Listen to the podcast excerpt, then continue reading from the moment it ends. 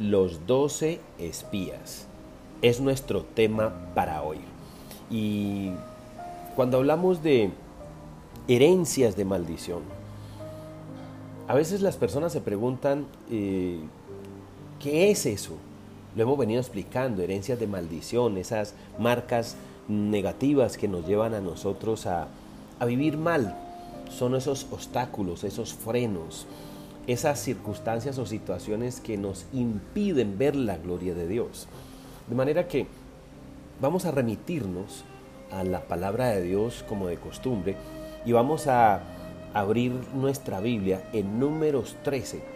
Y en números 13 hay varios versículos de los cuales quiero hablar de esta historia en particular, para hacer énfasis en esas herencias de maldición que muchos de ustedes y nosotros podremos estar viviendo y que tenemos que vencer.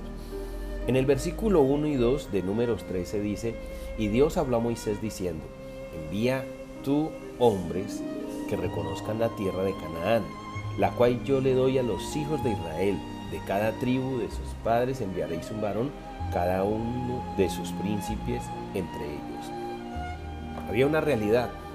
Llegó un momento donde Moisés llegó a un espacio y debía de abordar la tierra prometida. Díganlo bien, la tierra prometida. Dios quiere que usted y yo lleguemos a la tierra prometida. ¿Qué es la tierra prometida? La bendición. ¿Qué es la tierra prometida? Pues todo eso bueno, bonito que usted y yo deseamos y queremos. La tierra prometida es una promesa, así mismo lo dice, es una promesa de Dios. Y en, aquel entonces también lo fue para Moisés, saliendo de 430 años de cautiverio, de esclavitud y de vivir en, la, en, las entrañas mismas de, de la esclavitud y del Egipto como tal, que simboliza eso, maldición, esclavitud, pobreza, escasez, muerte. Pues llega un momento donde Dios, Dios le dice, es el momento de dejar la esclavitud y es el momento de abordar la tierra prometida. Pero primero hay que reconocerla, porque la tierra prometida, abordarla no es sencillo. Y hay que dar una pelea, y aquí de, de eso se trata este tema que estamos tratando. Hay que abordar la tierra prometida. Y para abordarla y tomarla, hay que conquistarla. Y para conquistarla hay que pelear. Entonces, aquí Moisés escoge a 12 varones para que vayan y observen y vean la tierra prometida. Vamos a ver lo que dice más adelante los siguientes pasajes. Números 13, del 25 al 33. Mire lo que dice. Y volvieron de reconocer la tierra al fin de 40 días. Y anduvieron y vinieron a Moisés y a Aarón, a toda la congregación de los hijos de Israel en el desierto de Parán, en Cades Barnea. Y dieron la información a ellos y a toda la congregación y le mostraron los frutos de la tierra. Y les contaron diciendo, nosotros llegamos a la tierra, a la cual nos enviaste, la cual ciertamente fluye leche y miel. Este es el fruto de ella. Y mostraron unos, unos sarmientos, unas uvas enormes, grandotas. Y les contaron diciendo, nosotros llegamos a la tierra, fluye leche y miel, mas el pueblo que habita en aquella tierra es muy fuerte son ciudades grandes, son ciudades fortificadas. Y también vimos allí a los hijos de Aná. Amalet habitan el Negué, el Eteo, el Jebuseo, el Amorreo habitan en el monte, y el Cananeo habita junto al mar y la ribera del Jordán. Ese es el informe que entregan ellos. Pero aquí es donde viene algo interesante. Acuérdense, eran doce espías. De esos doce hay dos que toman un rumbo diferente con respecto a este informe. Entonces Caleb hizo callar al pueblo delante de Moisés y dijo, subamos luego, tomemos posesión de esta tierra, porque más podremos nosotros que ellos, por muy grandotes que sean. Eso fue lo que dijo Caleb. Mas los varones que subieron con él dijeron, no podremos subir contra aquel pueblo, porque es más fuerte que nosotros.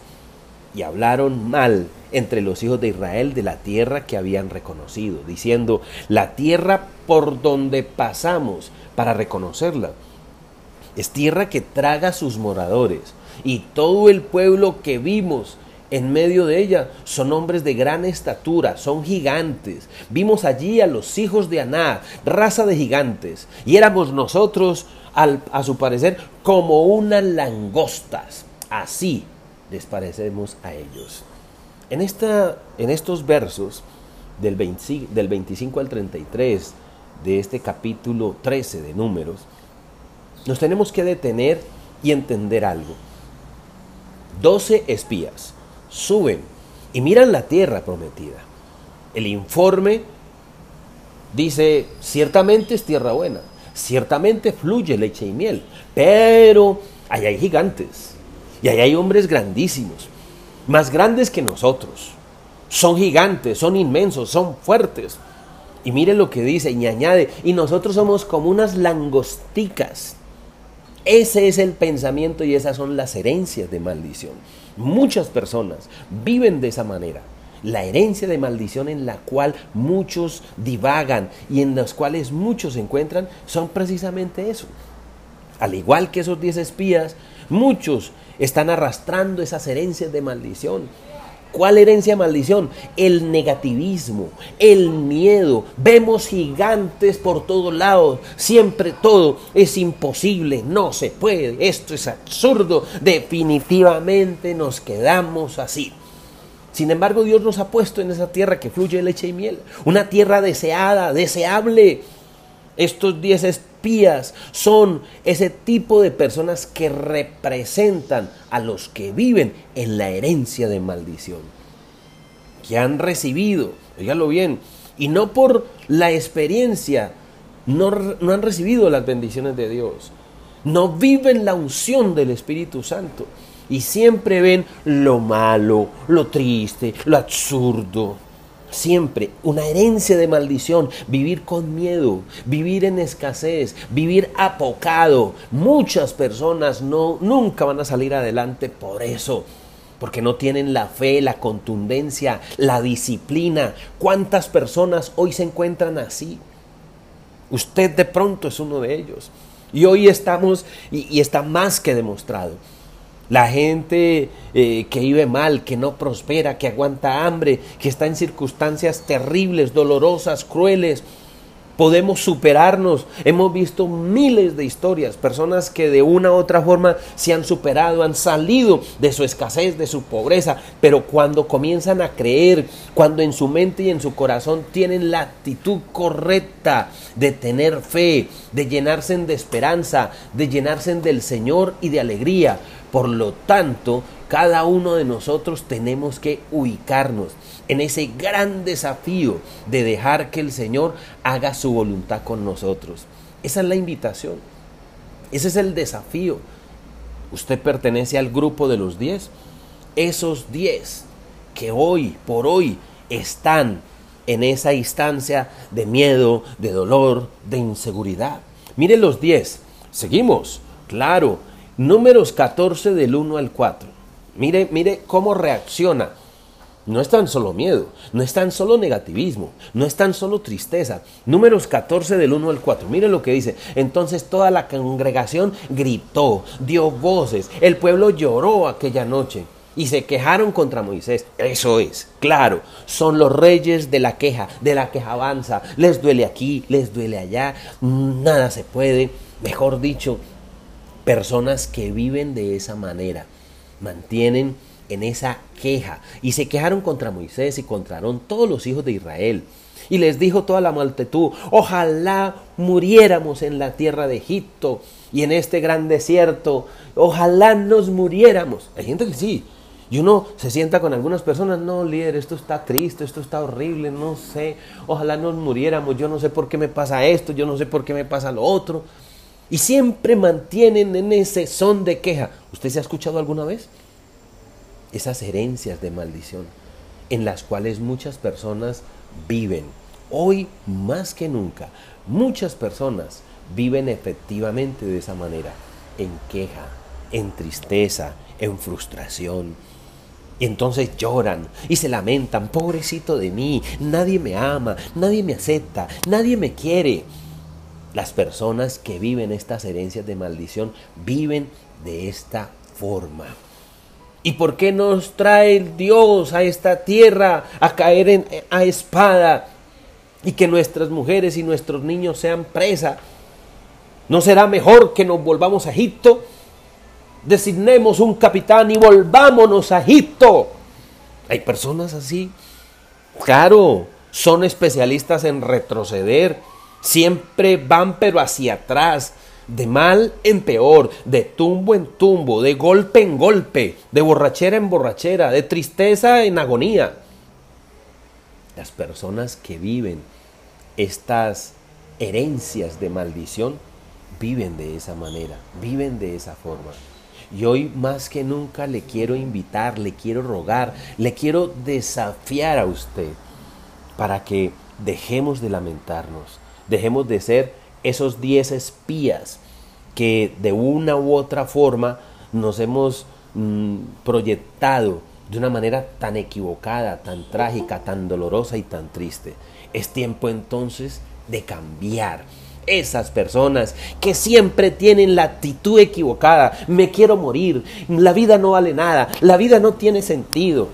Esas personas que siempre están ahogadas en ese sistema de dolor y de tristeza. Ellos mismos diseñaron ese búnker donde lo único que hacen es ahogarse con las quejas, con la tristeza, con el dolor. Todo lo ven, nada sirve, nada está bien. Así como vamos, vamos mal. Así muchas personas piensan. Eso es lo que yo tengo que cambiar. Pero vamos a ver entonces, vamos a ver a los otros dos personajes. Acuérdese, esta historia es de, dos, de 12 personas.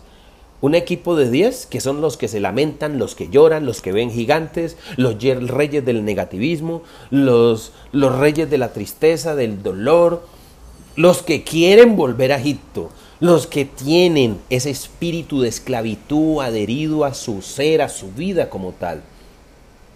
Y el otro equipo, las otras dos personas, Josué y Caleb.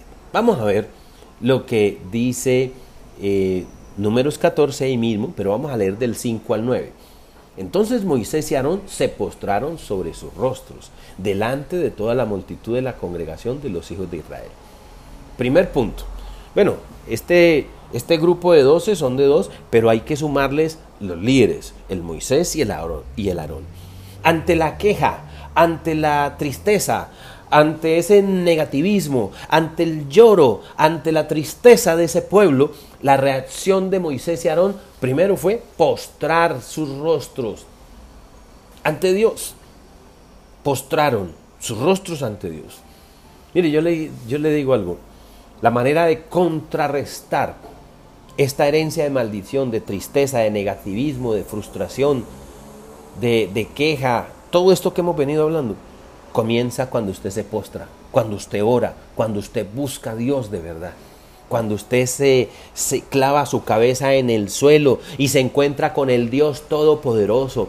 Cuando se da cuenta que Dios está con nosotros, así como Andreita nos guiaba en la oración, en ese tiempo de adoración que ella hizo. Que no estamos solos, usted no está solo, Dios está con nosotros. Y Dios está con nosotros para bendecirnos. Y Dios está con nosotros porque definitivamente le escogió a usted y me escogió a mí. Y como no se escogió Dios, Él no quiere que usted viva vida de derrota, de fracaso, de lamento y de tristeza. Por lo tanto, lo primero que hay que hacer es arrodillarse. Créalo, los grandes miedos, los grandes temores, los gigantes se derriban cuando yo aprendo a postrarme, a orar, a arrodillarme delante de Dios. Así es que se derriban gigantes. Entonces dice la Biblia, y Josué, hijo de Nun, y Caleb, hijo de Jefone, que eran de los que habían reconocido la tierra, rompieron sus vestidos y hablaron a toda la congregación. A los hijos de Israel les dijeron, la tierra por donde pasamos para reconocerla es tierra en gran manera buena. Y si Dios se agrada de nosotros, Él nos va a entregar esta tierra, nos la va a entregar porque es tierra que fluye leche y miel. Eso es lo que dice Dios en su palabra. Es increíble. Y miren lo que dice, por tanto no seáis rebeldes contra el Señor, no temas al pueblo de esta tierra, porque nosotros los comeremos como pan. Su amparo se ha apartado de ellos y con nosotros te está el Señor, el grande. No temáis. Eso dice la escritura. No tenga miedo, no tenga temor. Dios está con usted. Claro que sí. Entonces Dios nos va a dar la fuerza, la disciplina, las ganas, el coraje para vencer cualquier gigantón que en un momento dado quiera pisotear su vida. Las herencias de maldición, usted y yo podemos ser libres de ellas. Y crea lo que vamos a salir de esas herencias, de esa esclavitud y de esa muerte. Solo adivine cuándo. Cuando aprendamos a postrarnos delante de Dios y cuando aprendamos a creer en Él. Esta historia es fascinante y es maravillosa. Y la invitación y el desafío que usted y yo tenemos es precisamente para que cambiemos, para que, como decíamos ayer, nos desprogramemos y dejemos que el Señor nos reprograme. Dios quiere reprogramarme, pero reprogramarme en qué? En fe, en una actitud nueva, diferente. Dios quiere erradicar el miedo, el negativismo, la tristeza, el lloro, el lamento, la queja, todo eso Dios quiere quitarlo de su vida.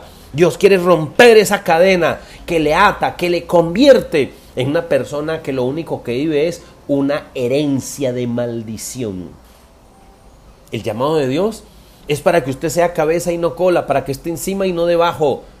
El llamado de Dios es para que usted prospere, para que Dios nos bendiga todos los días. Pero para eso yo tengo que creer. El requisito es creer, creer como lo está haciendo Josué y Calé. Ellos son grandes y gigantes, pero Dios está con nosotros. Dios está con nosotros. Y vamos a comerlos como pan. Cuando yo he decidido ser esa persona de fe. Cuando yo he decidido creer, esperar y confiar en el Señor. Vamos entonces, esta historia mm, se continúa en Josué 14. Vamos a abrir ahí en la Biblia, Josué 14, del 7 al 12. El epílogo de esta historia es maravilloso. Mire, este final es algo lindísimo. Mire lo que dice este versículo, versículo 7. Yo era de edad de 40 años cuando Moisés, siervo de Jehová, me envió a Cades Barnea a reconocer la tierra y yo le traje noticias como sentía en mi corazón. Increíble, ¿no? ¿Cuál es el secreto? El corazón. Trajo noticias como sentía en el corazón. ¿Cuántos años tenía Caleb? 40 años. ¿Y cómo habló? ¿Cómo sentía en el corazón? Lleno de fe. Cuando yo estoy lleno de Dios y lleno del Señor, entonces créalo, que mi corazón se llena de buenas nuevas, mi corazón se llena de alegría, mi corazón se llena de fe, de esperanza. Hablaba así como sentía en su corazón. La pregunta es cómo está su corazón hoy. Tal vez su corazón está lleno de dudas, su corazón está lleno de amargura, de tristeza. Y claro, bajo esa base de amargura, de tristeza y de dolor, pues fluye lo negativo pero si su corazón está lleno de Dios, de fe, de la palabra de Dios, entonces usted ciertamente tendrá la fuerza, la actitud correcta para enfrentar cualquier gigante y vencerlo. Mire lo que dice, y mis hermanos, los que habían subido conmigo, hicieron desfallecer el corazón del pueblo. En pocas palabras, cuando usted siempre habla en lloro, en tristeza, en lamento, en queja, Usted hace, no tan solo su corazón está perdidamente desfallecido, sino que usted lleva a que otros desfallezcan.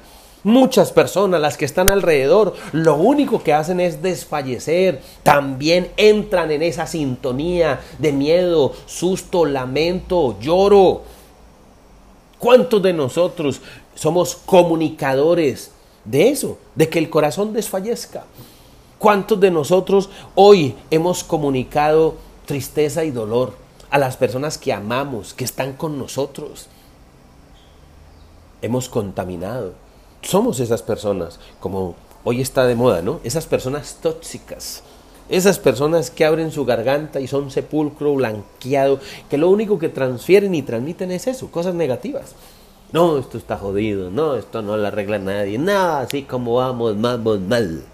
¿Sí? Son, eh, de verdad, son en una actitud totalmente equivocada. Y claro, hacen desfallecer el corazón de su pueblo. Hacen desfallecer el corazón de las personas que amas, que quieres, de los que están en torno a ti. Pero dice Caleb, yo cumplí siguiendo al Señor mi Dios. Increíble palabra, increíble. Yo cumplí siguiendo al Señor mi Dios. Para eso está el Hijo de Dios, para cumplirle al, al Dios de los cielos. Cúmplale, cúmplale a Dios. Pero es que nos dejamos contaminar, nos dejamos, estamos rodeados de una cantidad de cosas nocivas. Y todo lo que vemos y todo lo que leemos siempre está eh, bombardeándonos con cosas tristes y negativas. Y eso es lo que está ocurriendo y eso es lo que está pasando. Por lo tanto, usted y yo tenemos que cambiar. Por lo tanto, usted y yo tenemos que, que comenzar a ser diferentes, a ser mejores.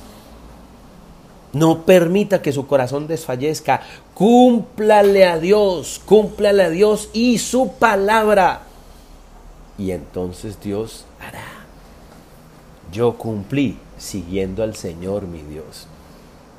Entonces Moisés juró diciendo, ciertamente la tierra que oyó tu pie será para ti y para tus hijos en herencia perpetua, por cuanto cumpliste siguiendo al Señor. Ahora bien, el Señor me ha hecho vivir, como Él dijo, estos 45 años, desde el tiempo que Jehová habló estas palabras a Moisés, cuando Israel andaba por el desierto. Ahora soy de edad de 85 años. Todavía estoy tan fuerte como el día que Moisés me envió. ¿Cuál era mi fuerza entonces? Tal es ahora mi fuerza para la guerra, para salir y para entrar. Así habla un hombre de fe. 85 años y tenía la actitud de guerrero, entusiasta, la fuerza, la disciplina para sacar adelante su vida. Pero las personas, yo no sé, pasan los años y les pasa la vida y se llenan de tristeza, ya estoy viejito, ya me salió una cana. Y comenzamos en ese lamento. Por Dios, qué actitud tan hermosa, qué enseñanza tan profunda lo que dice Calet en este pasaje. Tenía 85 años. Y como estuvo con Moisés, estaré contigo, dice el Señor. No te dejaré ni, ni te desampararé. Eso lo creía Caleb.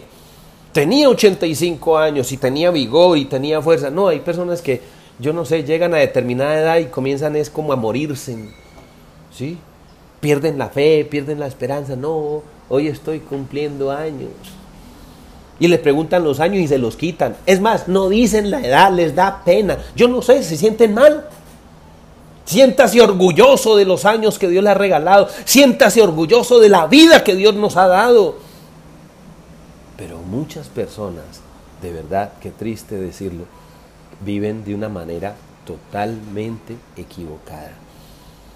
Todavía estoy tan fuerte. Miren lo que dice el siguiente versículo. Todavía estoy tan fuerte como el día que Moisés me envió. ¿Cuál era mi fuerza entonces? Tal es ahora mi fuerza para la guerra, para entrar y salir.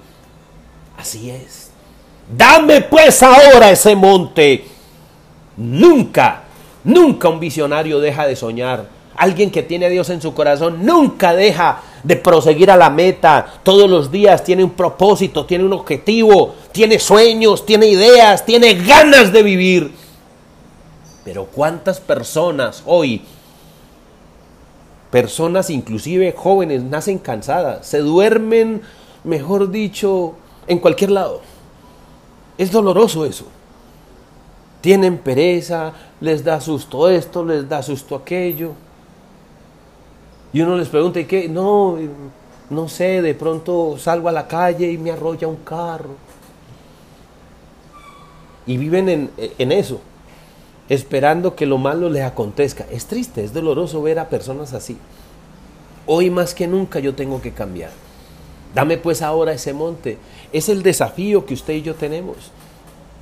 Este es el momento, por eso elimine esas herencias de maldición Porque lastimosamente, y con esto, pues no hay que echarle la culpa a nuestros padres, a nuestros abuelos, porque pues tal vez nunca le enseñaron, tal vez nunca le dijeron, pero hay que decir la verdad. Nosotros crecimos en hogares donde nos, nos inculcaron la pobreza. A muchos, a muchos nos inculcaron, no, no se puede, ¿sí? Eh, hay arroz con huevo y mañana huevo con arroz y siga comiendo eso porque no hay más. Y nos enseñaron, nos programaron para la pobreza, nos programaron de esa manera. Y vuelvo y repito, no porque ellos lo quieran hacer, sino porque lastimosamente, lastimosamente esas herencias de maldición son las que han eh, fundamentado muchas personas. Este es el tiempo de cambiar. Y este es el tiempo de hacer que nuestra vida sea diferente. La decisión es suya. ¿A qué equipo quiere pertenecer? ¿Al equipo de los 10 o al equipo de los 2? ¿Usted quiere pertenecer al equipo de los que lloran, se quejan, se lamentan, quieren devolverse en parajito? Aquellos que están llenos de negativismo, aquellos que siempre ven gigantes, aquellos que nunca ven salida, respuesta, sino que todo ven problema, dificultad, adversidad. Ay, va a llover, se oscureció. Esas personas que todo lo ven de esa manera. O las personas como Josué y Caleb tengo 85 años y tengo la misma fuerza como cuando tenía 40. Dame ese monte. Eso lo define usted. Y le invito para que se arrodille y para que tome las fuerzas de Dios. Porque aquel que espera en el Señor de los cielos, Dios multiplicará sus fuerzas como las del búfalo. Le invito entonces para que oremos. Señor, te damos gracias. Qué grato es poder disfrutar de este tiempo, de este quinto día de ayuno y saber y entender que, que estás con nosotros, mi Dios, que tú eres bueno, que tú eres fiel. Señor, hoy clamamos para que tú erradiques esas herencias de maldición, esas actitudes equivocadas, eso que no puede estar en mi vida yo hoy le invito para que erradique toda esa tristeza, todo ese negativismo, para que deje de hablar como un esclavo y hable como una persona ungida y libre por Dios. Que hable como un Caleb, como un Josué, dame ese monte y que teniendo 85 años tenía las mismas fuerzas que cuando tenía 40 y que nunca dejó de soñar y que siempre tenía objetivos, metas, propósitos, sabía qué quería, todos los días se levantaba con alegría, con gozo, con entusiasmo, su agenda estaba llena, tenía un propósito. Pero ¿cuántas personas hoy ni siquiera propósito tienen? Ya no sueñan, ya no creen, ya simplemente ven cómo la vida les pasa por enfrente. Es tiempo entonces de creer, es tiempo de dejar esa tristeza, ese dolor, deje de quejarse, deje de lamentarse, deje de estar viendo lo negativo, deje de estar viendo siempre lo oscuro y lo triste. Hay cosas maravillosas que Dios coloca cada uno en nosotros todos los días. Dios está ahí. Pero yo tengo que aprender a hacer lo que hizo Moisés y Aarón.